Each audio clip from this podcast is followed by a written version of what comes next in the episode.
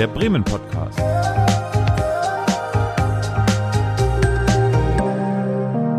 Aus dem Herzen der Hansestadt. Moin, hier ist wieder der Bremen Podcast. Mein Name ist Olaf. Ich begrüße meine charmante Kollegin Renate. Hi, Renate. Hallo Olaf. Wie ist die Lage? Gut, aber dir? Ja, super. Es ist Sommer in der Stadt. Äh, Es ist ein bisschen weniger los auf den Straßen. Es gibt zwar ein paar Baustellen, aber insgesamt ist es ganz schön in Bremen gerade. Die Stadt atmet richtig die Sommerluft ein und äh, es macht gerade richtig Spaß, finde ich. Ach, ich find's auch schön, wenn was los ist, muss ich sagen. So wenig los ist doch gar nicht. Nee, das meine ich auf den Straßen, also im Verkehr. Es gibt Ach so, weniger du Stau. Auto. Aber ansonsten ist Verkehr. sehr viel los. Die Breminale haben wir gerade hinter uns. Jetzt äh, gibt es noch jede Menge andere Sachen. Höck war auch noch. Äh, was hast du denn so erlebt in der letzten Zeit? Ja, ich habe auch einiges mitgenommen an äh, Festivals, Überseefestival und andere Konzerte, die in verschiedenen, also Kontexten abgelaufen sind. Und äh, genau, ich gehe auch gerne mal zu Jazzkonzerten und Jazz-Sessions. Es gibt ja immer so Pianoabende, Mittwochabend und so weiter. Und das finde ich ganz cool. Ja, aber ähm, heute wollen wir ja mal wieder darüber reden, was wir so neu entdeckt haben oder wiederentdeckt haben oder was so ein All-Time-Favorite von uns ist. Ne? Und was ist es? Was ist es nur? So halb wiederentdeckt oder oft von weitem beäugt habe ich äh, das Tau, was auf dem Teerhof ist bei Weserburg und Gesellschaft für aktuelle Kunst. Und da war ich letztens nach einer schönen äh, Kutterpartie auf der Weser, sind wir noch danach da eingekehrt und ähm, hatten auch noch nach dem äh, Blick vom Boot aus eben auch nochmal den Blick von Land aus auf die Weser. Und das fand ich sehr schön. Und dann noch, ja genau, kann man ja nochmal flugs rein in, äh, in die Gag, wenn man möchte. Ja, das äh, macht schon Sinn. Warst du da schon mal?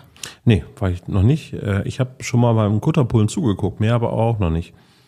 Ach, aber das ist doch schön, das, das äh, ergibt sich ja ganz, ganz, ja, plötzlich immer mal wieder, ne, wenn man da spaziert. Viele Das- Teams trainieren, auch in Bremen, also viele auch in Bremen viel gesagt, da gibt es sehr, sehr viele äh, Teams, die da ähm, trainieren, aber auch hier in der Bremer Stadtumgebung, in der Innenstadtumgebung, sieht man zwei verschiedene Kutter, die da immer lang pullen. Wollte gerade sagen, also wenn ich mir das richtig äh, in Erinnerung habe, ist der Anleger direkt hier an der Weser in der Nähe der Wilhelm-Kaisen-Brücke, ne?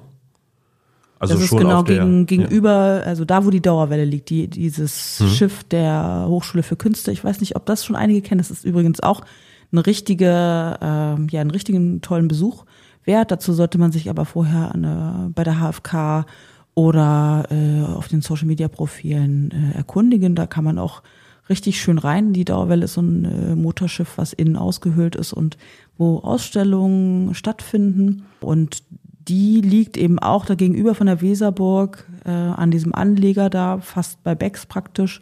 Und da liegt auch ein Kutter, oder man kann auch sagen, äh, auf der anderen Seite liegt die Aventura, dieser ungefähr beim ähm, bei der Jugendherberge liegt. Und es gibt aber noch einen zweiten Kutter, der hinten mehr Richtung Liefte, falls das jemand kennt, und Klabauterbett und so weiter, da liegt auch noch ein Kutter. Spannend. An wen kann man sich denn eigentlich da wenden, wenn man Kutter pullen möchte? das ist gar nicht so einfach. Also man kann das ein bisschen äh, suchen im Internet und ähm, was voll Sinn machen kann, ist zum Beispiel ähm, einfach mal am 2. September an der Weser vorbeischauen, am wahrscheinlich so irgendwo zwischen Kunsttunnel und Café Sand. Denn da wird die Bremer Stadtmeisterschaft im Kutterpullen wieder äh, stattfinden. Und da hat man ganz viele verschiedene Kutterpool-Teams, kann sich die angucken, gucken, äh, was es für Mischteams gibt oder ja, Damen, Herren, Damen-Teams, wie auch immer. Und dann kann man äh, die Leute direkt ansprechen. Fährst du denn auch mit oder? Ist Ich hoffe, Ist ich hoffe. noch in Planung? Ich hoffe doch, ja. Okay, also denn das Bremen Podcast Team ist sozusagen am Start dabei. Zur Hälfte. Zur Hälfte, ja genau. Ich Genau. schau zu. Du musst ich kann, dann filmen. Ich kann ansonsten Kommandos geben vom vom Ufer aus. Nee, die Kommandos müsstest du vom Kutter aus äh, geben. Es gibt ja tatsächlich dann äh, Teams, die dafür sorgen, dass dann, dass sie noch eine Beiladung haben von Menschen, die dann drin sitzen. Da wärst du, glaube ich, ganz gut geeignet, die dann äh, die, die Gewichtsverteilung im Kutter vorn oder hinten so optimieren, dass man besser im Wasser liegt. Ja, Gewicht verteilen, das kann ich glaube ich ganz gut, ja.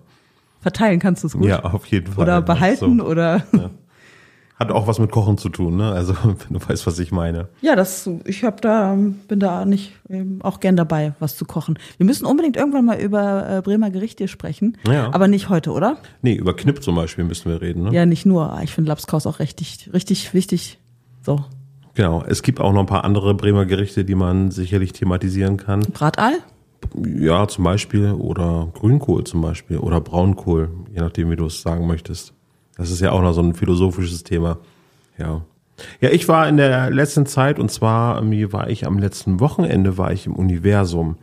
Ähm, da war ich bei der Sonder mit meiner Tochter zusammen bei der Sonderausstellung Wolkenkuckucksheim, die schon längere Zeit jetzt läuft und auch nochmal verlängert wurde. Das ist ganz, ganz toll, weil das eine sehr kreative Stätte ist. Das heißt, in diesen Aktionsflächen ähm, kann man basteln, man kann malen, man kann äh, mit, mit Licht spielen und es kann Lego gebaut werden, es kann äh, Kaplan, äh, Steine können gestapelt werden. Also der Kreativität ist da keine Grenze gesetzt.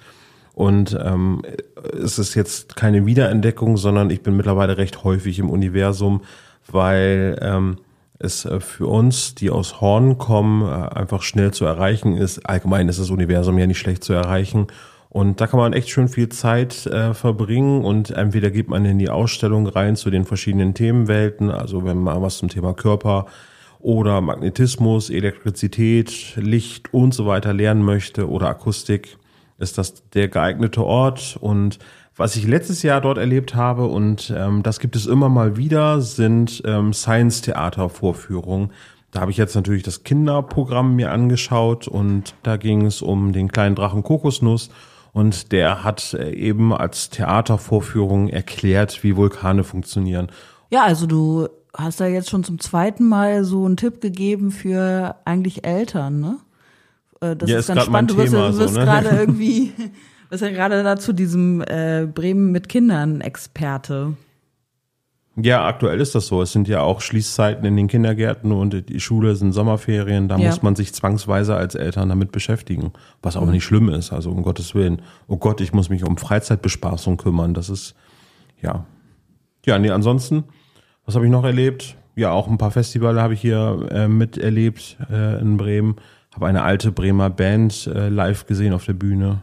Larry and the Handjive. Äh, die waren hier auf der Bühne. Das war ganz, ganz witzig, ja.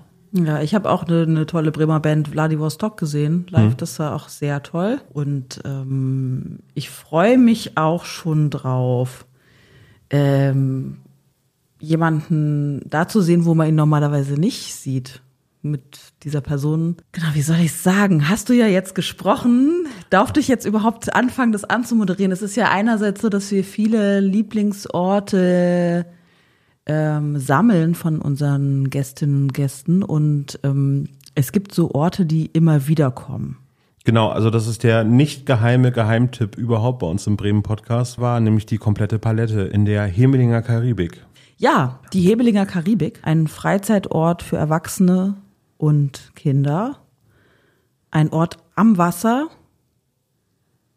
einfach nur perfekt. Und du hast äh, mit dem Initiator gesprochen, Genau. Mit Immo? Mit Immo, genau. Immo Wischhusen, eine Rap-Größe aus den äh, 90ern und Multitalent. Und ich bin auch schon ganz gespannt, weil äh, ich werde ihn äh, in einer anderen Wirkungsstätte an der Barlette und äh, so weiter in ähm, Dangast sehen, denn er wird auch wieder ähm, auf dem Wattenschlick-Festival sein. Da bin ich auch schon ganz gespannt drauf. Eigentlich kann ich das ja auch nachträglich erzählen, aber ich erzähle es jetzt schon so als äh, ja Perspektive. Und äh, bei der Sommersause beim Universum, wo ich gerade eben drüber gesprochen habe, wird er auch mit äh, Flo Mega zusammen ein, ein Konzert geben als Abschiedskonzert äh, für die Sommersause beim Universum. Ja. Ja, aber Wann ist das? äh, 20. August ist es. Ah ja. Wir packen den Link einfach mal in die Shownotes mit rein. Das ist unbezahlte Werbung, da sind wir eben gerade spontan drauf gekommen. jetzt rede ich am besten mal mit Immo über Ja. die komplette Palette. Denn die Veranstaltungshinweise, die findet ihr auch auf bremen.de. Da gibt es einen Veranstaltungskalender. Stimmt, ja. Gut. Ja, jetzt also viel Spaß mit dem Gespräch mit Immo und ähm, gebt uns gerne Feedback, ob euch das gefallen hat oder was wir vielleicht anders machen sollen.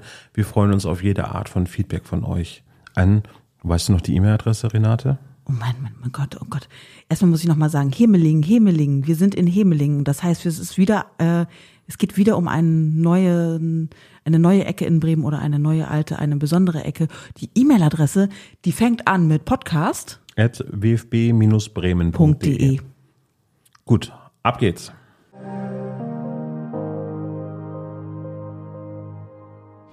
So, nach dem kurzen Gespräch mit Renate bin ich jetzt hier in der Bremer Karibik angekommen, nämlich in Hemeling im Hafen im Bremer Osten und mir gegenüber sitzt Immo, also Immo Wischhusen oder Flowing Immo oder sollte ich dich Papalette nennen? Captain Papalette ist hier natürlich mein Rang, ja. Das ist dein Rang, aber auch irgendwie dein neuer Name für, für deine Musikprojekte. Äh, ich habe im äh, mittlerweile vor zwei Jahren äh, einen Song rausgebracht als Papalette, Unendlich Sommer, weil ich dachte, äh, Flow Immo ist auserzählt und äh, ich bin in einem neuen Kapitel von meinem Leben gelandet. Äh, das kann auch weiterhin passieren. Aber ich trete auch noch als Flow Immo auf. Immo Wischusen ist mein Geburtsname, altes Bremer Bauerngeschlecht, ohne Hof, aber jetzt mittlerweile wieder mit Hof hier in der Hemelinger Karibik. In der Hemelinger Karibik. Genau, also die komplette Palette. Die aufmerksamen äh, Bremen-Podcast-Hörer wissen, dass das kein Geheimtipp mehr ist, sondern es ist seit 2015 eine feste Institution hier in Hemeling. Was ist denn die komplette Palette, Immo? Also, 2015 ging mir durch den Kopf, aufgrund meiner praktischen Erfahrung bei den Drei-Meter-Brettern auf der Breminale. Da habe ich äh, seit 2013 musikalisch mitgewirkt, 2014 mal beim Aufbau geholfen und 2015 komplett vom ersten Materialtransport, Aufbau, Betrieb, Abbau, Abtransport habe ich die komplette Rutsche miterlebt, sozusagen zehn Tage am Deich. Und äh, das hat mir sehr gut gefallen und ich wurde 2015 40, wollte gern ein Haus bauen. Das Konto sagte nein, beziehungsweise sagte es, das, da muss ein großes Loch vorne drin sein, also eine Bühne. Und einer der drei Köpfe der drei Meter Bretter, André Sassenroth, hat damals als Kunststudent ein Kunstprojekt äh, realisiert, ein Hafenbecken weiter am, Fulda, äh, am Werrahafen, äh, das Projekt Baywatch. Und da hatte er Künstlerresidenzen ausgeschrieben von drei Wochen bis zu drei Monaten. Und dann habe ich im Herbst 2015 war er auch auf meiner Geburtstagsparty, äh, ne, 40 Jahre, yes. Äh, da habe ich von ihm den Zuschlag gekriegt, ja, du kannst 2016 im Frühjahr äh, dort ausprobieren, äh, eine Bühne zu bauen. Nämlich aus Europaletten oder mit Europaletten verkleidet. Äh, dadurch auch der Name Die komplette Palette. Es war ursprünglich gedacht als öffentliche Musikwerkstatt, dass ich die Bühne auch als Aufnahmeraum äh, nutze und meine Studiokabine, äh, die ich aus Berlin mitgebracht habe, ist ja jetzt auch immer noch meine Nachtwächterkabine äh, als Regieraum. Das hat in Ansätzen auch funktioniert, aber 2016 äh, war die große Herausforderung, bekomme ich es hin, aus möglichst viel recyceltem Material mit Hilfe von Freiwilligen und Spenden finanziert, das hin, eine solche Bühne zu bauen und dann auch zu bespielen, also Gäste einzuladen, äh, die dann dort Konzerte spielen. Und das hat 2016 gut funktioniert. Wir haben dann festgestellt, äh, ich habe im April angefangen, im Juli wären die drei Monate vorbei gewesen. Dann hätte ich direkt im Hochsommer die Bühne abbauen müssen. Dann haben wir uns darauf geeinigt, komm, wir ziehen das bis zum Ende der Saison durch. Das ist eine viel kleinere Fläche. Ähm, äh, und der Prozess hat mir sehr gut gefallen und es schrie nach einer Fortsetzung. Es war aber klar, auf der kleinen Baywatch-Fläche funktioniert das nicht. Und dann bin ich im September 2016 mit noch zwei Freiwilligen mit dem Kanu von da drüben aus gestartet, die Weser hochgepaddelt und dann sind wir hier in diese Bucht äh, eingedrungen und haben die ganzen Disteln, Brennnesseln und hohen Gräser äh, begutachtet, die hier lagen. Die kleinen Büsche, die kleinen Bäume, die jetzt mittlerweile in den letzten sieben Jahren eben auch äh, weiter gewuchert sind. Ne? Und äh, dann ging der Forschungsprozess los. wem gehört diese Fläche, wen muss man fragen, um es nutzen zu dürfen, wer könnte was dagegen haben und so weiter. Und äh, Anfang 2017 habe ich dann die zweite Saison der Palette hier begonnen, die erste auf dieser eigenen Fläche und bin jetzt gerade mitten in der insgesamt achten Saison. Wahnsinn. Als du mit äh, dem Boot hierher gekommen bist, hast du es denn quasi schon vor deinem geistigen Auge gesehen, wie es hier aussehen wird? Oder äh, wie, wie, wie sah die Exkursion aus? Also es gab Aufnahmen, äh, oder ich habe äh, die, ich habe ja eh über die letzten acht Jahre sehr viel dokumentiert, gefilmt, fotografiert, viel davon auch ins Netz gestellt, andere Dinge verstauben noch auf meinen Festplatten äh, für eine Longform-Doku. Äh, aber es war klar sichtbar, hier liegt etwas brach. Hier ist, hier ist eine Halbinsel. Komplett umgeben vom Wasser. Auf der einen Seite das Fulda-Becken und dem Nachbar Adolf Löbel, ein äh, Schrottrecyclingbetrieb, den man sicherlich auch im Hintergrund hört. Auf der anderen Seite die Oberweser mit einer angelegten Badebucht. Ne, das wurde hier vor zwölf Jahren äh, angelegt als Ausgleichsmaßnahme für die Erweiterung des Gewerbegebietes Hansa-Linie und die dadurch äh, notwendig gewordene Bebauung der Aberger Marsch, was sagen bisher Naherholungsgebiet war. Jetzt wurde, oder was heißt jetzt, vor zwölf Jahren wurde diese Bucht dann äh, mit Hilfe von EU-Geldern angelegt, aber es gab kein Geld für Pflege. Dieser Strand ist mittlerweile ein Wald bis auf die Stelle, wo die Hunde immer buddeln, auf der anderen Seite der Bucht, oder hier, wo wir in der Tat auch Bäume ausgegraben haben, um den Strand wieder freizulegen und nutzbar zu machen. Ähm, ich konnte mir das nicht konkret vorstellen, wie es aussehen wird. Ich hatte eine Vorstellung, was es schon gab, nämlich eine Bühne und eine Kabine und eine Bar. So, es brauchte aber viel mehr, um diese 7000 Quadratmeter zu bespielen. Und der erste Schritt war 2017, äh, den ganzen alten Bewuchs, sprich diese Berge von äh, Disteln, Brennnesseln und Gräsern erstmal zu mähen, um zu gucken, wie ist denn die Bodenbeschaffenheit, äh, was kann man wo machen. Und äh, Zusätzlich zu der Herausforderung, dass es hier keinen Strom aus der Dose und kein äh, Trinkwasser aus dem Hahn gibt, sprich man muss alles, was man benutzen möchte, auch selber hierher bringen, äh, war das 2017 eine große körperliche Herausforderung, aber auch eine finanzielle, weil einfach viel neue Infrastruktur besorgt werden musste. Du hattest es eben kurz gesagt, eine Kabine, also die Ananas ist die Kabine, die du meinst? Oder? Nein. Die Ananas äh, ist eine Umkleidekabine. Die war mal gedacht als äh, Mischpult Unterstand, also gegenüber der Bühne. Da stand sie auch im äh, dritten Jahr, ich glaube seit 2018 oder 2019 bauen wir die auf. Äh, die Kabine ist eine Stahlkonstruktion, ähm, die ich aus Berlin mitgebracht habe. Das war ein paar Jahre lang meine äh, Raum-in-Raum-Konstruktion, meine äh, Tonstudio-Regie. In der habe ich auch äh, das Album Grenzenlose Freiheit 2004 und 2005 aufgenommen in Berlin. Und äh, das Ding ist zerlegbar und äh, habe ich eben 2002 erworben. Und äh, jetzt sind wir schon 21 Jahre zusammen. Das ist nicht schlecht. Äh, nee, aber ich spreche die Ananas an, weil das eine, also wenn man hier zum ersten Mal herkommt, mhm. quasi der ikonische äh, Punkt hier äh, auf dem Gelände ist. Also es gibt viele Sachen, die äh, sehr detailverliebt sind, aber eben die Ananas ist halt mit vier Meter Höhe, ist schätzungsweise ja. Ja. schon sehr beeindruckend. Ne? Also, das stimmt. Und ähm, ja, man kann direkt in die Weser rutschen. Das heißt, ihr habt einen Menschenstrand etabliert hier, ja. also damit es eben ganz klar nicht für Hunde gedacht ist. Richtig. Rutschst du denn auch noch selber in die Weser rein? Ich gehe täglich in die Weser, also heute Morgen. Äh, das ist äh, potenziell die beste Art aufzuwachen, da reinzugehen und äh, das Element Wasser zu spüren. Ich gehe an manchen Tagen mehrfach in die Weser. Manchmal schaffe ich es nicht, aber ne, ich verausgabe mich hier körperlich, sei es das Rasenmähen mit einem normalen Benzin-Rasenmäher, kein Aufsitzmäher.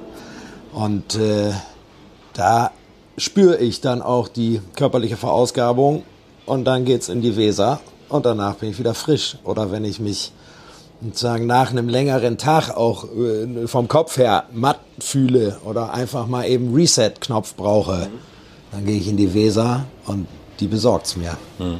Du bist also ähm, eine ganze lange Zeit des Jahres hier in Hemelingen direkt bei der kompletten Palette. Also du schläfst hier. Ich hatte gehört, du bist auch Nachtwächter ja. in, in Personalunion. Ja. Äh, was passiert denn hier nachts? Oh, Angler kommen und gehen. Ja. Äh, ab und zu verirren sich äh, zumeist junge Männer mit einer anderthalb Liter Flasche äh, Energy plus X. Äh, die, brauchen äh, dann irgendeinen Ort, äh, wo sie das tun können. Das hier ist nicht der richtige, weil äh, Menschen, die auf dumme Gedanken kommen, sollten an einem anderen Ort nochmal über ihre dummen Gedanken nachdenken. Hier muss ich sie dann leider des Platzes verweisen. Mhm. wir haben konkrete Öffnungszeiten, zu denen man das Angebot, was hier erschaffen wurde, äh, in Anspruch nehmen kann. Und außerhalb der Öffnungszeiten äh, darf man als Angler das Ufer begehen, aber sich nicht hier auf dem Platz aufhalten. Und äh, es hat sich sozusagen bewährt, dass jemand hier ist und in der Tat bin ich seit dem 30. April, habe ich, glaube ich, die erste Nacht hier übernachtet. Da war es nachts noch einstellig und frisch. Äh, jetzt mittlerweile im Sommer ist es einfach für mich sehr angenehm, so viel Zeit draußen zu verbringen. Ne? Äh, und das, äh, Menschen fragen mich, ob ich hier wohne. Nein, ich lebe hier. Ich, Wohnen hat was mit Privatsphäre zu tun. Dieses ein offenes Gelände, wenn auch vorne ein Schild steht, was auf die Öffnungszeiten äh, hinweist, da laufen trotzdem Leute dran vorbei. Sprich, ich lebe im öffentlichen Raum. Das ist äh, eine Herausforderung, der man sich stellen muss und das musste ich auch lernen. Äh, aber dann ist es eine wunderbare Erfahrung. Das heißt, du baust immer alles wieder zurück. Also so habe ich das eben gerade rausgehört. Du musst die komplette Palette zum Herbst hin abgebaut haben. Richtig. Und das heißt, das wird gelagert und dann fängst du im, im April wieder an, alles aufzubauen. Das klingt nach einer riesen logistischen Aufgabe. Das stimmt. Also äh, die Spielregeln, um diesen Platz zu nutzen, sind folgende. Wir befinden uns vorm Deich, direkt an der Weser. Die Wiese ist äh, ausgewiesen als Überflutungsgebiet. Äh, falls im Winter zu viel Wasser die Weser runterkommen würde, würde dieses Gebiet überflutet werden können, um den Druck vom Weserwehr zu nehmen. Ähm, das bedeutet aber auch, dass alles, was hier dann stünde, weggeschwemmt werden könnte, um dann im Weserwehr zu landen und das Weserwehr zu gefährden und damit den Hochwasserschutz für alles, was dann weserabwärts äh, bis zur Nordseemündung äh, eben geschützt werden soll. Deswegen ist meine hochwasserschutzrechtliche Ausnahmegenehmigung nur ab April bis Ende Oktober gültig und dann muss die Wiese wieder leer sein. Und somit ist es immer eine logistische Herausforderung, äh, das ganze Zeug wieder zu zerlegen und zu bewegen. Ähm, einmal braucht es da menschliche Unterstützung. Da bin ich in der glücklichen Position, dass auf meine äh, Aufrufe auf den sozialen Medien Menschen reagiert haben. In den letzten acht Jahren irgendwas zwischen 200 und 250 unterschiedlichen Menschen. Der aktive Teil der Crew dieses Jahr sind so zwischen 30 und 40 Menschen, die in unterschiedlicher Kapazität, wie es ihr Leben zulässt, weil die äh, meisten voll berufstätig sind, äh, hier mitwirken und das Ganze möglich machen. Dieses Jahr habe ich den Aufwand, äh, den materiellen Aufwand reduziert. Es sind 35 siebeneinhalb Tonner LKWs hierher gefahren worden. Ich habe auch schon mal 60 Ladungen hier wieder weggefahren. Äh, das Ganze landet dann in einem Lager, welches es jeweils, also jedes Jahr neu zu finden gilt, weil das Projekt finanziell nicht so aufgestellt ist, dass ich am normalen Markt äh, Hallenfläche anmieten könnte. Mhm. Denn das Projekt ist fördermittelfrei, Sponsorengelder frei und es lebt von dem Umsatz an der Bar, den Eintrittsgeldern bei Konzerten, das ist es dann auch schon. Und der freiwilligen Arbeitsleistung der Palettencrew. Wie sieht die typische Woche hier aus? Montags Ruhetag. Das ist schon mal gut, ja. Bester das, Tag der Woche für dich, oder? Äh, Streckenweise ja, weil so eine Sechs-Tage-Woche, die dann am Dienstag mit dem Tape Tuesday von 16 bis 22 Uhr äh, beginnt. Mittwochs ist Mitschnittwoch, da spiele ich äh, Konzertmitschnitte von Konzerten, die hier auf der kompletten Palette stattgefunden haben in den letzten Jahren. Auch 16 bis 22 Uhr. Donnerstags ist der DJ Honorstag, da legen unterschiedliche Menschen Musik im Idealfall von Schallplatte auf, auch 16 bis 22 Uhr. Freitags öffnen wir für den Funky Friday schon um 14 Uhr bis 24 Uhr. Samstags ist so der Special-Tag, an dem ja auch die kostenpflichtigen Konzerte stattfinden. Äh, aber oft auch bei freiem Eintritt von 14 bis 24 Uhr. Und der Sonntag ist zweigeteilt. Wir beginnen um 12 Uhr bis 15 Uhr mit dem Silent Sunday. Da ist hier Ruhe, keine Musik läuft, man kann die Natur in Stille genießen. Ab 15 Uhr bis ungefähr 21 Uhr ist dann Sunny Sunday mit unseren Resident DJs, DJ D-Light oder äh, auch Christian Lamour im Wechsel.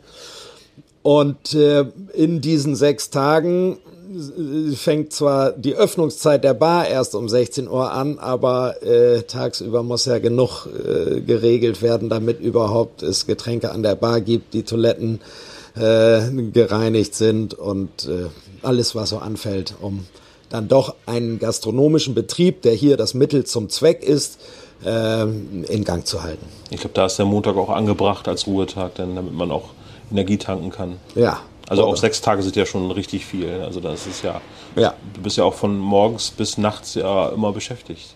Genau. Aber das ist kein Grund zu sagen, irgendwann reicht mir das, sondern du möchtest weitermachen. Es gibt wenige Momente, an denen ich in der Tat solche Gedanken habe, dass ich mir denke, äh, es reicht oder warum mache ich das eigentlich? Für wen mache ich das? Ja. Ja. Und ähm, die meiste Zeit ist allein der Prozess, diese Dinge zu tun, um diesen Platz so zu arrangieren, wie er ist und ihn auch äh, zu pflegen und instand zu halten, ist sehr befriedigend. Körperlich wie auch geistig. Und wenn dann die Bar aufgeht und Menschen kommen und hier eine gute Zeit haben und diesen Platz ganz anders nutzen, als ich ihn nutzen könnte, weil ich hier einfach kaum rumsitze, mhm dann erfüllt mich das auch mit einer Freude und beantwortet mir die Frage, warum mache ich das eigentlich? Ja, damit andere Menschen hier ihre Lebensqualität steigern können. Genau, und das ist dann im Endeffekt ja Motivation, auch das Zusammenspiel dieser bunt zusammengewürfelten Palettencrew ist ja ein, ein soziales Experiment oder eine soziale Plastik, die da äh, wächst und gedeiht oder auch mal schwierige Zeiten durchläuft, wenn es eben zwischenmenschliche Spannungen gibt, wie löst man die wieder auf, wie kriegt man den Blick wieder auf den Zweck dessen, warum treffen wir uns hier, warum entstehen die Spannungen, weil wir uns hier wegen der Palette treffen, um Dinge miteinander für andere zu tun. Das ist für mich weiterhin spannend, teilweise in der Tat auch belastend oder ne, einfach die nervliche ähm, die nervliche Anspannung klingt zu negativ. Also es ist ein sehr intensiver Prozess, körperlich, geistig, seelisch. Und dieses intensive Leben gefällt mir gut. Erfüllend, so, so wirkst ja. du auf jeden Fall, dass es ja. dich erfüllt. Ja. Ähm, Wir müssen jetzt mal ein bisschen auf dem Tape, auf die Rückspultaste gehen. Oh nein. Als ich äh, in, äh, in der Schulzeit äh, gab es bei uns in der Schule zwei Lager an Musik. Das eine war äh, ein, ein brennender Buddhist auf einem Plattencover. Das heißt, da war gerade äh, Rage Against the Machine. angesagt. Ja. Und auf der anderen Seite gab es auch äh, die Bremer Hip-Hop-Szene. Ja. Und ähm, Was bist du für ein Jahrgang? 77. Ah ja, ich bin 75er, das ist eine Generation. Genau, also dann sch- schwappte das dann so rüber und dann hat man dann gehört, ja, in, in Bremen passiert da gerade ganz viel. Der deutsche Hip-Hop, es gab die Fanta 4, aber es gab halt auch euch. Also wer ist denn euch? Naja, das ist eine gute Frage. Es, äh, ich bin im Bremer Osten aufgewachsen, im Elnerfeld zur Schule gegangen bis zur 10. Klasse. Ähm, nach der 10. Klasse war ich ein Jahr in den USA. Das war das Jahr 92, 93. Und in dem Jahr ist im deutschen Hip-Hop einiges passiert, was ich sozusagen verpasst habe. Ähm, Advanced Chemistry kam raus mit Fremd im eigenen Land. Die, der Underground, der sozusagen die eigentliche Hip-Hop-Szene. Äh, die Fanta 4, äh, die waren vorher schon draußen mit, äh, ich glaube, zu geil für diese Welt oder die hatten ihr erstes Album draußen und das war Die da halt. äh, die da, Popmusik. So. Genau. Und dagegen äh, oder daran hat sich die deutsche Hip-Hop-Szene gerieben. Das war, die Fanta 4 waren ein Gegenentwurf zum echten Hip-Hop, wie man ihn äh, zu machen hatte, wenn man den Vorbildern aus den USA nacheifern wollte. Das beinhaltete auch, dass man etwas Echtes macht und nicht eine Kopie von, obwohl man ja Vorbilder hatte, galt es, den eigenen Stil zu entwickeln und die eigenen Inhalte zu transportieren. So, und äh, ich kam von meinem Austauschjahr wieder, äh, wollte in, in, eben selber eine Band gründen. Ich habe von 8 bis 18 intensiv Schlagzeug gespielt. Äh, da, Dein Vater war Schlagzeuger, ne?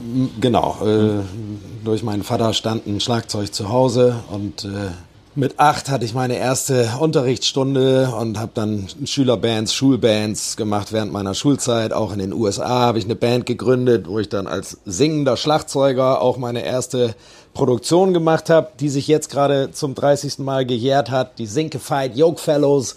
Da habe ich dann da äh, aus den gelben Seiten ein Tonstudio in Denver äh, rausgesucht. Das habe ich gebucht. Einen Tag haben wir alles aufgenommen, am nächsten Tag wurde alles abgemischt und dann haben wir Tapes vervielfältigen lassen und haben die für 5 Dollar äh, in der Schule verkauft. Das war meine erste Produktion mit damals 17 Jahren. Als ich zurückkam, wollte ich eine Band gründen die unterschiedlichen Bildern nacheiferte. Der Grunge war gerade eigentlich schon ja, Hochzeit oder Abschwung. Ne? Nirvana, Pearl Jam, Jane's Addiction, Red Hot Chili Peppers. Äh, aus England kam Gaiano, Brand New Heavies, das Acid Jazz Movement. Die ähm, ersten Partys, auf die ich dann mit meinen Schulkollegen gelaufen bin, waren der Urban Jazz Groove hier in Bremen. Sprich viel Funk, Jazz, Rare Groove. Äh, Rap war ein Thema. Äh, und diese Band, die ich dann gründete, hatte einen Jazzbassisten, einen Heavy Metal Gitarristen und einen Rapper, Ferris MC aus Bremen-Teneva. Bassist und Gitarrist kamen stilistisch nicht klar. Wir haben so in der Kombination auf meinem 18. Geburtstag gespielt und danach war auch schon relativ schnell Ende und äh, Ferris sagte dann, komm doch mal mit zu meinem DJ, du kannst auch gut Englisch, weil er damals noch auf Englisch rappte. Ja.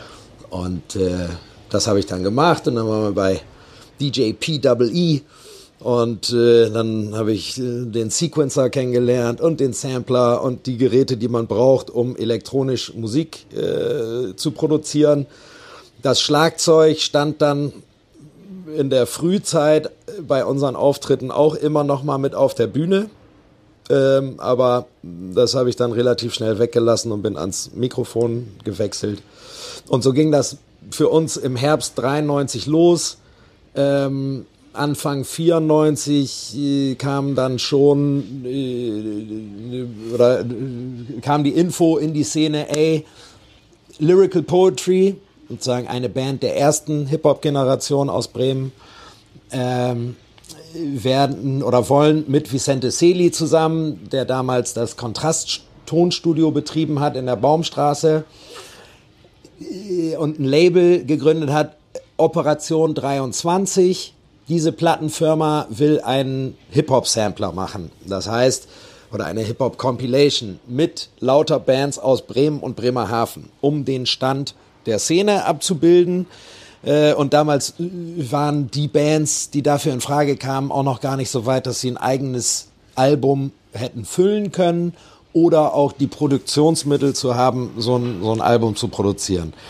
Und ähm, dann haben wir Anfang 94 die ersten Aufnahmen gemacht äh, und der Sampler kam dann Release Party war, glaube ich, am 4. September 1994 in, im Schlachthof in der Kesselhalle.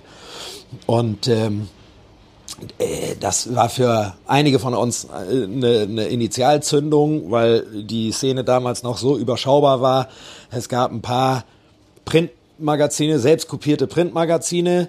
Es gab die Freestyle-Sendung auf Viva, die ja. wöchentlich kam. Ja. So, und da wurden dann auch Jam-Termine, Hip-Hop-Jam-Termine eingeblendet und es gab jeweils einen Gast irgendwo aus dem Bundesgebiet. Und dann hatte ich äh, damals das Glück, dass ich mit Lyrical Poetry sozusagen mit denen mitfahren durfte, äh, um schon mal als einer von der neuen Garde da auch Gesicht zu zeigen. Und ne, da gibt's Aufnahmen, wie ich äh, den Backup-Rapper für Quick Lyric oder MC Ma mache äh, und wir die Nordseite ankündigen. Und dann waren wir mit der Nordseite nochmal da und dieses äh, Fernseh-, Musikfernsehformat war damals einfach ein Multiplikator. Es gab das Internet zwar schon, aber nicht für diese Art der Inhalte. Und äh, dann haben die Sendung eben auch Leute in Süddeutschland, in Österreich und in der Schweiz gesehen. Und schon tauchten Anfragen auf, ey, könnt ihr mit FAB äh, mal bei uns auftreten?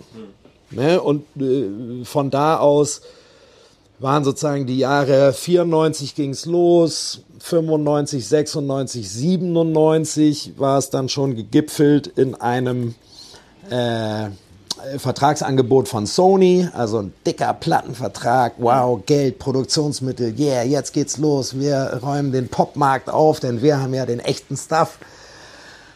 Äh, und mit diesem Geld, was da in die Hip-Hop-Szene drängte, weil die Musikindustrie das Gefühl entwickelte, ah, jetzt kann man mit dem Quatsch auch Geld verdienen, äh, ist viel kaputt gegangen. Hm. Und äh, dann ging es um Karrieren und einzelne Acts und nicht mehr um die Community und das Erlebnis, man trifft sich auf Hip-Hop-Jams, um sich gegenseitig zu zeigen, was man so macht und sich auszutauschen sondern dann wurden auf einmal die Karten, die man da gerne offen auf den Tisch gelegt hat, wurden in die Hand genommen und eng am Körper getragen, damit das eigene Erfolgsrezept bloß in der eigenen Tasche landet oder auch in der Tasche der Firmen, die dann mit einem vertraglich verbunden waren. Und äh, da endete dann auch ein Kapitel sozusagen der, der deutschen Hip-Hop-Szene insgesamt und es äh, wurde ein anderer Prozess. Ich bin froh, dass ich diesen äh, Pionierprozess miterleben durfte, weil es ein freies Forschen war, äh, ne, was die Selbsterfahrung angeht, aber auch die Kommunikation und den Austausch mit der damaligen Generation. Wir waren alle jung, wir waren Ende 10, Anfang 20. Ne? Ahnungslos, aber mit Rebellionshunger oder ne, mit Revolutionspower, dass wir was verändern wollten und den Status quo so nicht hinnehmen wollten und lernen mussten, mach's dir selbst. Entscheidende Prägung für mich und meinen weiteren Lebensweg. Mhm. Bis denn, ähm, als so diese Pionierstimmung und du nicht mehr mit Fab das weitergemacht hast, bist in Bremen geblieben, bist aber dennoch weitergezogen. Ähm, also ich habe jetzt hier als eine Meilenstein, für dich wahrscheinlich nicht, äh, aber so für jemand, äh, der die großen Medien beobachtet, du warst auch beim Bundesvision Song Contest. Ja. Wie, wie kam es denn dazu? Also gab es ein Casting, wo du denn gesagt hast, ja hier, ich möchte gerne Bremen repräsentieren oder, oder wie, wie funktioniert sowas? Zu der Zeit war ich schon ähm, vier, fünf Jahre in Berlin. Das war 2009 und 2008 lief im Endeffekt das Casting ab.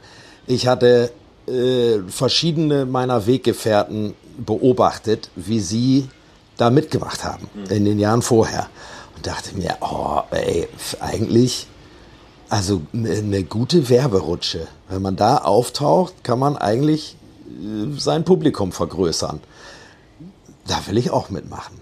So, und dann war ich 2000, von 2004 bis 2009 war ich äh, mit einer Live-Band unterwegs oder wir waren dann eigentlich ein Quintett, Flo and Mo, Ele Freaks äh, und haben 2008 äh, nochmal im Sommer, im Sommer Festivals gespielt und auch äh, eigene Touraktivitäten gemacht in Clubs und äh, waren eigentlich so an einem Ende angekommen und äh, äh, Bassist und Keyboarder wollten aussteigen und ein eigenes Projekt machen und es drohte zu zerbrechen und so und dann hatten die aber auch in dem Sommer so viel Spaß, dass wir uns im Spätsommer darauf verständigt haben, ey komm, wir legen es nochmal richtig drauf an. Ich bewerb mich oder uns äh, beim Bundesvision Song Contest. Und dann habe ich da sozusagen Kontakt aufgenommen, habe Weggefährten von mir angerufen und gefragt, sag mal, äh, Clouseau, äh, wie bist du da rangekommen und äh, mit wem muss ich sprechen? So, und dann hatte ich einen Kontakt, habe da 20 Songs hingeschickt und dann kam die Rückmeldung, äh, ja, Urlaub am Attersee findet der Stefan Raab ganz witzig. Und ja, muss aber auf drei Minuten 30 zusammengekürzt werden. So, okay. Und dann hatte ich eigentlich einen anderen Song favorisiert, dann hätte ich den aber so äh, kaputt schneiden müssen, dass ich mir dann, ja, okay, komm, wenn der den lustig findet, was soll's, äh, einfach mal machen. Und der, den Gag mit der Ausblende haben die Brote schon gemacht. So. Wie? Bei Nordisch by Nature, da wird auch die lange Fassung nach drei Minuten so. 30 ausgeblendet. Ja, ja, ja genau. Äh, und äh, für mich macht das bei dem anderen Song äh, Vogelfrei sozusagen vom Arrangement überhaupt keinen Sinn. Und gut, dann bin ich da angetreten äh, oder die haben äh, mir dann für Bremen den Zuschlag gegeben und dann ging die Kiste los. Äh, es war klar, wir treten einmal bei Stefan Raab in der Fernsehsendung in Köln auf und äh, der Bundesvision Song Contest selber war dann im Februar 2009 in Potsdam. Das traf sich ganz gut, weil ich zu der Zeit ja in Berlin lebte. Äh, und das Ganze wussten wir schon Ende 2008. Also war klar, wenn wir da im Fernsehen auftauchen, müssen wir auch ein neues Album präsentieren. Mhm. So, dann haben wir den Winter damit zugebracht, dieses Album aufzunehmen und äh, ich dann im Anschluss an die Aufnahmen damit das fertig zu produzieren. Unter anderem auch in, im ähm, Hörwerk Tonstudios, ein Analog-Tonstudio äh, ähm, hier hinter Delmenhorst in Gandake See. Äh, und bin da voll rein. Ne, alles andere egal. Hier wird jetzt eine Platte produziert und in diesem Tunnel habe ich mich dann wieder äh, ausreichend von der Restwelt verabschiedet, äh, so dass es dann äh, schwieriger wurde, äh, mit dieser Restwelt zu kommunizieren oder für die Restwelt mich äh, zu erreichen. Mhm. So, und es endete dann schließlich und endlich damit, dass wir die Tour, die 2009 äh, im März stattfand, also sozusagen einen Monat nach den Fernsehauftritten, die haben wir nicht zu Ende spielen können, weil äh, wir uns äh, gegenseitig im Tourbus nicht mehr ausgehalten haben. Hm. Ja. Okay. Es wirkt aber auch nicht so, als wenn du jetzt der ganzen Sache irgendwie nachtraust, sondern du wirkst sehr geerdet hier in Bremen, habe ich so den Eindruck. Nennst du es hier Bremen oder ist es für dich irgendwie äh, die Insel, die Bremen beobachtet?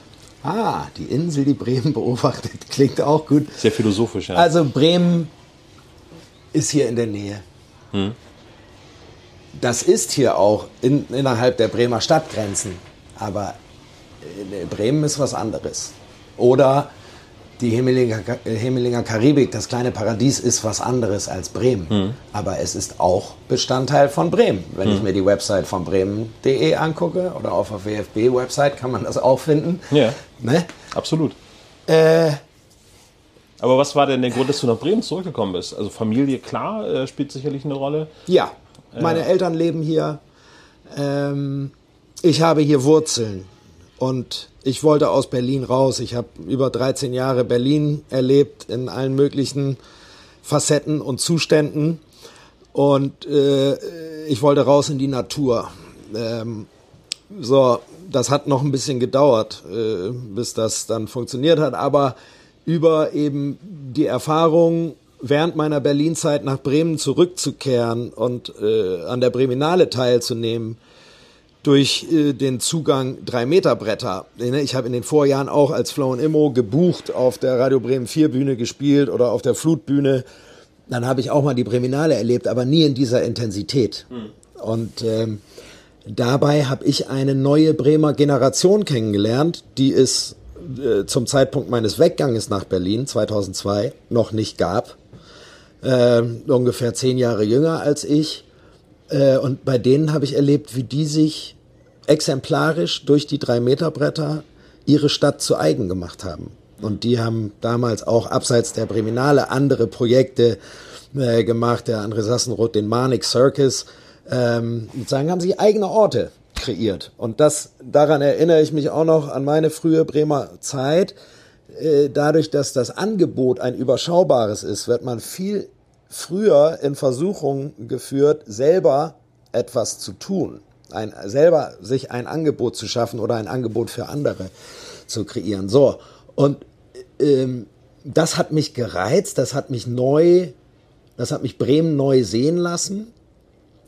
Und ähm, eben dann ja auch die Möglichkeit geboten, innerhalb des Baywatch-Projektes ähm, selber etwas Neues auszuprobieren. Und zwar meine gesammelten Erfahrungen ähm, zusammenzufassen, die ich durch die äh, diversen Konzertreisen, die ich ja über die Jahrzehnte gemacht habe, ne? ich habe Festivals unterschiedlichster Größenordnungen gesehen, äh, Clubs äh, ne, in auch allen Größen und Macharten von kommerziellen Angeboten bis zu Herzensangelegenheiten äh, eben auch temporäre Orte. Äh, gerade in Berlin ne, findet in allen möglichen oder fand in allen möglichen brachliegenden Örtlichkeiten ganz schnell etwas statt und dann war es auch schon wieder vorbei. Aber diese Fluktuation mitzuerleben und mit welchen Mitteln äh, man einen Ort nutzbar machen kann. So, da habe ich über Jahre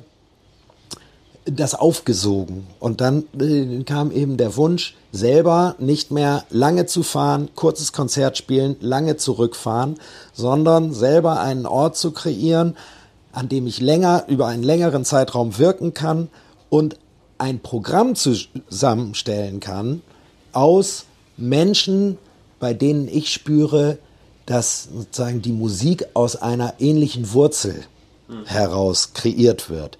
Ne? Ähm, und nicht nur aus kommerziellen Gründen irgendein Programm, ja, irgendein Produkt erschaffen wird, was dann äh, stattfinden soll. So, das ist für mich äh, ja eh eine, eine Fehlleitung der magischen Wirkung von Musik, dass das industriell vermarktet wird. Das kann man auch auf andere Produktzweige äh, erweitern. Ist, äh, führt jetzt zu weit. Bremen hat mich durch diese Möglichkeit, das Experiment zu wagen, zurückgelockt. So, und dann bin ich eben im Herbst 2015, habe ich in Berlin alles zusammengepackt, äh, bin zurück nach Bremen, äh, habe die Kabine erst eingelagert in der äh, Baumwollkämmerei, auch damals schon über die Zwischenzeitzentrale vermittelt, die ich seit 2009 kenne. Und ähm, äh, ne, seitdem hat sich dann auch durch meine alte Vernetzung in Bremen, dass ich immer noch Leute kannte aus der alten Zeit, aber dass Menschen mich auch kannten durch meine musikalische Laufbahn, das hat mir Türen geöffnet und ähm, Ansprechpartner präsentiert, von denen ich vorher nicht wusste, dass es sie geben würde. Ähm, und es war für mich dann doch auch ein schönes Gefühl, als Butenbremer wieder zurückzukehren und das, was ich in der weiten Welt gelernt habe, hier wieder äh, anzuwenden und damit auch meiner Heimatstadt etwas zurückzugeben. Hm. Du hast es gerade eben Orte genannt, die hier entstanden sind. Was sind denn solche Orte? Kannst du die benennen oder sollen die eher geheim bleiben? Naja, die, die Orte sind äh, schon wieder vergangen. Hm. Ne? Äh, also es was kann ich da jetzt aufzählen? Äh, als ich dann wirklich zurück nach Bremen gekommen bin, habe ich zum Beispiel das äh, Unterhalb kennengelernt. Mhm. Aus dem Unterhalb, da habe ich Crowdfunding-Konzerte für die komplette Palette gemacht. Im mhm. März 2016, bevor es losging, wollte ich Geld einsammeln. Mhm. Aus dem Unterhalb wurde das Außerhalb, wurde das irgendwo. So, noch, noch eine andere Generation, noch jünger als die drei Meter Bretter Leute, die ich damals kennengelernt mhm. habe. Auch. Und, ne? und jetzt ist es eine institutionell geförderte mit äh, förmlich unkündbarem, äh, unkündbarem Pachtvertrag in der Airport City. Haben die sich einen eigenen Ort erkämpft. Gut. In dem Dreieck da, genau, ja. Ja, äh, Amelie Biese Straße. So. Äh, was gibt es noch für andere Orte? Also damals, äh, es gibt äh, auch eine Outdoor-Szene, die sich äh, Orte temporär nehmen, um da ihre Feierkultur auszuleben. So, da habe ich ein zwiegespaltenes Verhältnis, hm. weil es eben sehr punktuell ist und auch gerne verbrannte Erde äh, hinterlassen wird, weil, ey, komm, scheiß doch auf morgen, wir wollen heute feiern. Hm. So eine Attitude kann ich mir hier in diesem Kontext nicht leisten. Ich äh, bin interessiert an einem Kompromiss von in der Stadt lebenden Menschen, die unterschiedliche Vorstellungen vom Leben haben, die müssen trotzdem irgendwie parallel oder nacheinander seriell hm. äh, zusammengebunden werden, damit da der Strauß des Stadtlebens draus werden kann. Ja. So. Wäre der 94er Immo auch so gewesen? Äh, wahrscheinlich noch nicht. Hm. Nee, weil äh, 94 war ich 18, 19.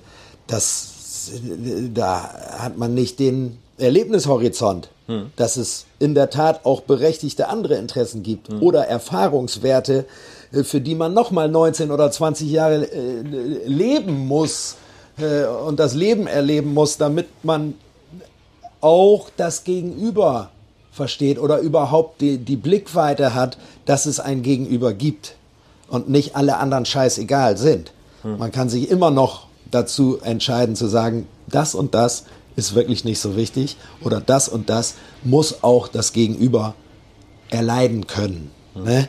Ähm, aber äh, natürlich hat über die Jahre und Jahrzehnte äh, äh ein Wachstumsprozess stattgefunden, ähm, der mich sozusagen über die Wegstrecke dann auch immer wieder zu neuen Erkenntnissen und äh, Sichtmöglichkeiten befähigt hat. Ne?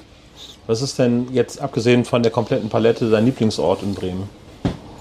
Ach, das ist eine gute Frage. Ich bin. Also es kann zum Feiern sein, es kann aber auch ja. als Rückzugsort gemeint sein. Ja. Zum Feiern möchte ich gern was Neues bauen. Hm. Rückzugsort führt mich dann schon fast über die Bremer Landesgrenzen hinaus. Äh, Wald ist schon ein gutes Erlebnis. Ich muss ab und zu in die Stadt fahren, um Besorgungen zu machen oder mal meinen äh, Briefkasten zu leeren. Ich entwickle Heimweh relativ mhm. schnell. Mhm. Die Stadt ist mir zu eng. Ich habe hier zwar auch eine imposante Geräuschkulisse mit Schrottplatz und Einflugschneise und Autobahn, je nach Windrichtung und äh, dem Boots- und Schiffsverkehr auf der Weser. Aber ich bin an diese Geräusche gewohnt. So, und du fragst mich jetzt ja äh, im, im Juli, sprich mittendrin in der Saison, ich bin jetzt schon 100 Tage hier auf dem Platz ungefähr und werde noch 100 weitere bleiben. Ähm, ich will hier nicht weg. Mhm. Und wenn ich dann in der Stadt bin, merke ich, ah, da wo ich bin, bin ich ganz gut aufgehoben. Gibt es denn andere Stadtteile, die du auf deiner Bucketlist hast, wo du sagst, oh ja, eigentlich, also du bist früher öfter wahrscheinlich in Teneva gewesen oder in Osterholz? Ja. Gibt es da auch andere Stadtteile, wo du denkst, irgendwie da passiert irgendwie auch was, was dich kulturell interessiert? Also ich habe in meiner Bremer Zeit, ich bin in Bremen-Osterholz aufgewachsen, eingeklemmt von Block Diek und Teneva, mhm. in Alt-Osterholz, äh, Nachkriegsbau von meinen Großeltern. Ähm, ich bin dort auch zur Schule gegangen. Meine erste eigene Wohnung war dann im Viertel. Dann habe ich mal kurz in der Neustadt in der Meierstraße gewohnt, dann auf dem Osterfeuerberg. Mein Tonstudio hatte ich äh, in Walle. Gut, Bremen, jetzt mittlerweile Übersee, Stadt. Ähm, das Studio gibt es auch immer noch. Ähm, so, wenn du nach Erholungsorten gefragt hast, war ich doch überrascht über Knobspark hm. zum Beispiel. Bremen Nord ist für mich eigentlich ein weißer Fleck auf der Landkarte. Ich war da viel zu selten in meinem Leben gefühlt. Äh, in meiner Kindheit sind wir oft äh, auf Fahrradtour in die Wimmewiesen mhm. äh, gegangen. Ne? Bultensee, Achterdieksee waren meine mhm. Badenseen äh, oder dann mal zum Mahndorfer See. Das war aber schon eine ganz schöne Radtour. Mhm. Äh, und Knobspark, tolle Anlage. Auch dass es in Bremen solche Höhenunterschiede gibt. Ja, äh, unbekannt. Das kennt man sonst nicht so. Ja, nee. Genau. Äh, von daher, da bin ich vor zwei, drei Jahren ein paar Mal gewesen. Und äh, das fand ich schön. Ansonsten, du, an sich äh, kann man sich überall wohlfühlen. Hm. Ne? Ich bin da einfach sehr intensiv ausgelastet und erfüllt von dem, was ich tue. Ich habe in, in, dem Sinne keine großen Sehnsüchte, wo ich, wo ich gerne hin möchte. Hm. Was war denn das letzte untypische Kulturerlebnis, was du hat, hattest? Untypisch für mich? Hm? Ha. Ah, ich war im Theater. Goethe-Theater. Was gab es? Uh, jetzt werde ich auf die Probe gestellt. Also ein Klassiker oder modernes Theater? Nee, schon modernes Theater. Tanztheater? Es war eher ein Solo ähm, mit einem experimentellen Bühnenbild und ich habe Kaffee gekauft beim äh, Bremer Presseclub. Ja. Das wird ja von äh, Christian Leon äh, bewirtschaftet vom Nun und der äh, importiert fairen Bio-Kaffee direkt aus Guatemala. Und äh, in meinem äh, Wunsch, hier auch möglichst wenig Müll zu produzieren, bin ich auf ihn zu und habe gefragt, sag mal, kann ich bei dir Kaffee einkaufen? Ja, im großen Gebinde, ja, drei Kilo Metalleimer. So, da bin ich dann von hinten rangefahren mit meinem Verbrennermotor und da waren gerade lauter Statisten aus dem Bremer Schauspiel, nee, nicht Bremer Schauspielhaus, sondern äh, äh, im Schnur gibt es Schnürschuh. Nicht das Schnürschuh, nee, nicht das Theater, sondern also. dieses äh, Generationenhaus, wo man sozusagen. Ja, also ja, hm. Geschichtenhaus, ja. Bremer Geschichtenhaus, das mag es sein. So, und da komme ich mit meiner Kapitänsuniform an und die sitzen in ihren Uniformen da. Ja. Und äh, dann haben wir uns äh, kurz über unsere Aufmachung unterhalten. Das, da habe ich sozusagen das Bremer Geschichtenhaus Backstage erlebt mhm. und äh, war selber in Kapitänsmontur auf Beutezug im Bremer Schnur. Mhm. Das war vielleicht ein untypisches kulturelles Erlebnis. Ich erlebe ja auch quasi die komplette Palette Backstage, weil wir sind hier, wo wir das aufnehmen, Backstage, quasi direkt neben der, rechts neben der Bühne. Ja. Das heißt, hier halten sich die Künstler auf, du dich selbst auch als Vorbereitung. Ja, hier steht und das Mischpult. Ich äh, verstehe jetzt, ich bin heute zum ersten Mal da. Das ist äh, natürlich mein Versäumnis gewesen in den letzten Jahren, aber ich verstehe, warum alle von diesem Ort und auch von dir schwärmen. Ach was. Ja. Immo, vielen Dank für das Gespräch. Das ja, war sehr gerne. aufschlussreich und ein sehr schöner Blick auf die Stadt und auch über die komplette Palette und auch über dich. Danke. Dankeschön. Generelle Kulturtipps von Theater über Galerie bis hin zu Konzerten und Festivals findet ihr im Veranstaltungskalender von bremen.de. Interessierte Übernachtungsgäste können sich an unsere Bremen-Profis über bremen-tourismus.de melden oder direkt anrufen unter 0421 308 0010.